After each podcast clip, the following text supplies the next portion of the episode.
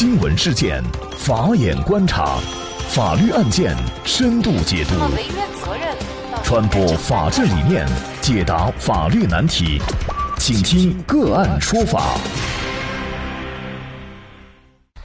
大家好，感谢收听个案说法，我是方红。更多的案件解读，欢迎您关注个案说法微信公众号。今天呢，我们跟大家来聊一下，因为交通事故导致处女膜破裂，女孩该如何维权？好，具体案件呢，我们先一同来了解一下。二零一六年十二月三号，刘某驾驶轿车行驶到某县城南门路段的时候，因为避让行人。不慎就撞到了正在驾驶电动车的十八岁女孩小李，造成小李受伤和两车损坏的交通事故。交警部门认定刘某负事故的全部责任。事故发生以后，小李被送到县中医院治疗。经检查，医院当日诊断小李全身多处挫裂伤、下体出血、处女膜破裂，这使小李遭受了巨大的精神打击。小李认为，在传统观念的我国，许多男人都还有处女情节，处女膜的破裂甚至会影响到小李今后的人生幸福。处女膜的损失很大程度上是经济方面无法补偿的，因此呢，小李要求驾驶员刘某和保险公司赔偿他医疗费、护理费等，以及处女膜修复的后续治疗费一万块，精神抚慰金五万块。就着小李的主张，作为保险公司和驾驶员刘某都觉得主张的费用过高。但是呢，作为小李来说，他无论索赔多少钱的这个精神抚慰金，对他的伤害也都是无法弥补的。那么这个案件相关的法律问题，我们今天呢就邀请云南益生律师事务所赵存福律师和我们一起来聊一下。赵律师您好，哎，你好，感谢赵律师。其实这个案件主要的争议焦点呢，就在于这次事故造成小李处女膜破裂，呃，是否要对他进行一些赔偿？那么这个赔偿主要是精神损害抚慰金的赔偿，因为处女膜修复的这个赔偿呢，这个可能是也没有什么争议的啊。呃，那么您觉得对于小李的这个精神抚慰金的赔偿该不该赔？在法律上什么情况下可以主张这个精神抚慰金的赔偿呢？呃，那么我认为的话。精神损害抚慰金的话，那么它散见于就是侵权责任法以及最高人民法院关于审理精神损害赔偿案件适用法律若干问题的解释，以及最高人民法院审理人身损害赔偿司法解释的一些这个规定。本案当中，处女膜的破裂该不该赔的问题，那么这个问题的法律规定的话是比较笼统的，不是很具体。那么从这个人身损害的层面来讲的话，它也达不到一个伤情的程度，更是达不到一个人体致残的这样一个程度。说如果机械的套用法律来看的话，是不应该得到赔偿的。但是就是说，在我们国家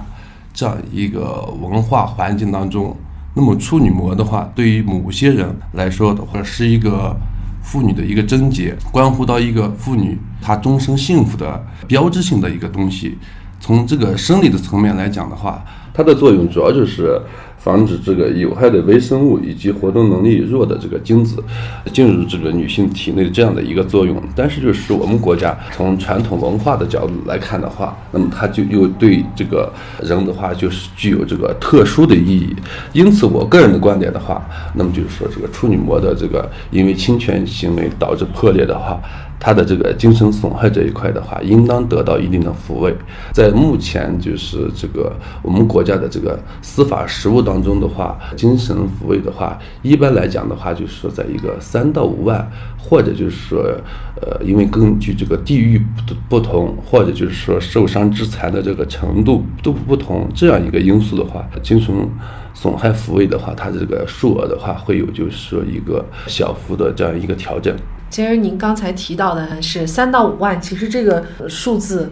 一点都不高哈，甚至我个人还觉得有点低了。因为呢，它给小李带来的这个精神上的损害肯定是不止这些的哈。关键是它不能够用金钱来衡量。那这个案件呢，我们来看看它是怎么结案的啊？法院呢是觉得小李的处女膜破裂，这个是应该对他进行一个精神上的一个抚慰金的一个赔偿的。但是呢，双方最后呢是达成了一个和解。那么这个和解呢，也就是说，最终由保险公司赔偿小李医疗费等各项费用呢，一共是两万块钱左右。那么刘某是自愿赔偿小李精神抚慰金五千块钱，这个案件就以这样的一个协议来收尾了。那么显然，这个五千块钱的费用也是相当相当低的了哈。所以可能我们很多人不了解，就是说精神上面的损害是无法用金钱来衡量的。但是呢，你毕竟只能用金钱来给他进行一定的补偿或者是赔偿。那么在这种情况下，为什么精神损抚慰金的赔偿的标准要这么低呢？呃因为这个东西的话，是属于一个自由裁量权的问题。说不管任何这个法律规定也好，或者就是说一些司法性文件也好，都没有给出一个具有示范性或者就是说参照性的这样一个标准了嘛。在这个实务当中的话，如果因为这个精神损害这一方面，那么就医治疗包括康复的一些费用，那么这个的话就是有相关的这个机构收费凭证了嘛，发票。作为凭证，那么这个康复治疗的这个费用的话，那么就是比较好算的。话精神损害的话，那么就是说，它法律规定的是，就是说，因为侵权致人精神损害，那么造成后果严重的，那么后果严重的话，这就属于一个这个价值判断的问题。说不同的人，那么他的这个生活的这个价值观、道德观，包括他生活的周围的这个人文环境不同，那么他可能认为处女膜。这一个生理组织，那么对于一些人来说，干农活呀。进行体育运动啊，包括你以后那么结婚，那么过这个夫妻生活，它都会破裂，天经地义的，它叫会破裂。那么这个就是说，他认为这个是一个正常的，不像以前提倡什么贞洁啊，话那么大家对这个观念的话越来越淡化，很多人他会会认为给你没造成多少损失，案当中的话又是因为一个交通肇事引发的突发的偶然的这样一个因素导致了他这个处女膜破裂，不同的法官裁判者了嘛，对他这一块的话认识不同，因为。这个案件的话，我们也没有亲身经历，不知道这名受害人他的这个精神损害这一块的话，对他的创伤的话到底有多大，因此不好评判。其实，另外我们也要注意，这个案件呢，其实是达成调解的协议，而不是法院的判决。那法官呢，在调解的过程当中也表达了他的观点，就是他觉得这个精神抚慰金控制在大概两万块钱以内，应该就差不多了哈。比如说，在交通事故当中，什么样的情况我可以索要精神抚慰金？就像我刚才跟你说的，法律规定是在这个精神层面。造成严重后果，那么这一个严重后果到底是什么是严重？那么在这个司法实务当中，审判者的对这个造成严重后果的这个标准的把握的话，我们通常所说的你构不构成残疾？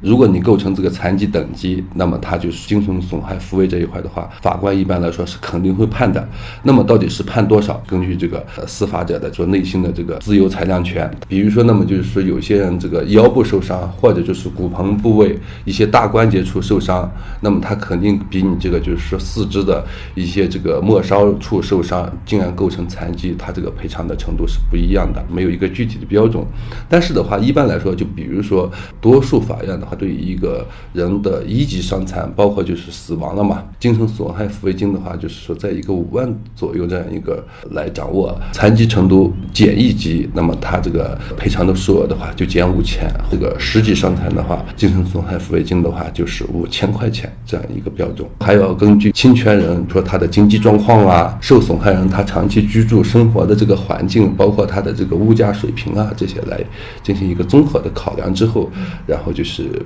判决一个具体的数据，嗯，是这样。所以，我们大家在遇到类似的情况的话，也要提醒大家，我们是法律上有一个精神损害抚慰金这样的一个法律依据的。那么，您除了索要一些医疗费啊、护工费啊等等这样赔偿，其实如果符合条件的话，还可以索要这个呃相应的精神损害抚慰金。嗯。当然了，像本案就比较特殊，它没有达到伤残，但是呢，它却呃确确实实给女性呃小李造成了一些精神上的这样的一个呃损害了，所以呢，也是可以得到法律的支持的哈。嗯，是的，尤其像本案当中的话，就是非常特殊，男性的话是不会遇到这方面的困扰。如果他是已经比如说已婚是并且生育的一个妇女的话，也不会遇上这方面的问题。还有一种就是说，在这个交通肇事或者就是说一些这个打架斗殴这种过程中的话，造成一个人的就是说这个容貌、头面部方面的一些损伤。那么从这个人体损伤致残程度来讲的话，他又构不成一个残疾程度这样一个情况。这个心理方面的话，肯定会产生就是说心理的一些变化了嘛，肯定会对他有影响。精神损害抚慰这一块的话，会得到一个支持。如果就是说它发生在咱们这个衣服就是都能遮盖的，比如说一些后背啊、腰部啊、腹部啊这些位置的话，多数法官的话会倾向于认为，就是说这一块的话不会对你造成一个精神层面的一个损害，就是精神损害抚慰的话是得不到支持。那么大家如果想获得我们节目的图文资料，欢迎您关注“个案说法”的微信公众号，在历史消息当中就可以找到这期节目的全部图文资料。那么大家在生活工作当中遇到一些法律问题呢，也欢迎大家向我们进行咨询。您可以添加幺五九七四八二七四六七这部手机号码的微信号，就可以找到我们。他们都非常的资深、专业和负责人。感谢您的收听，我们下期节目再见。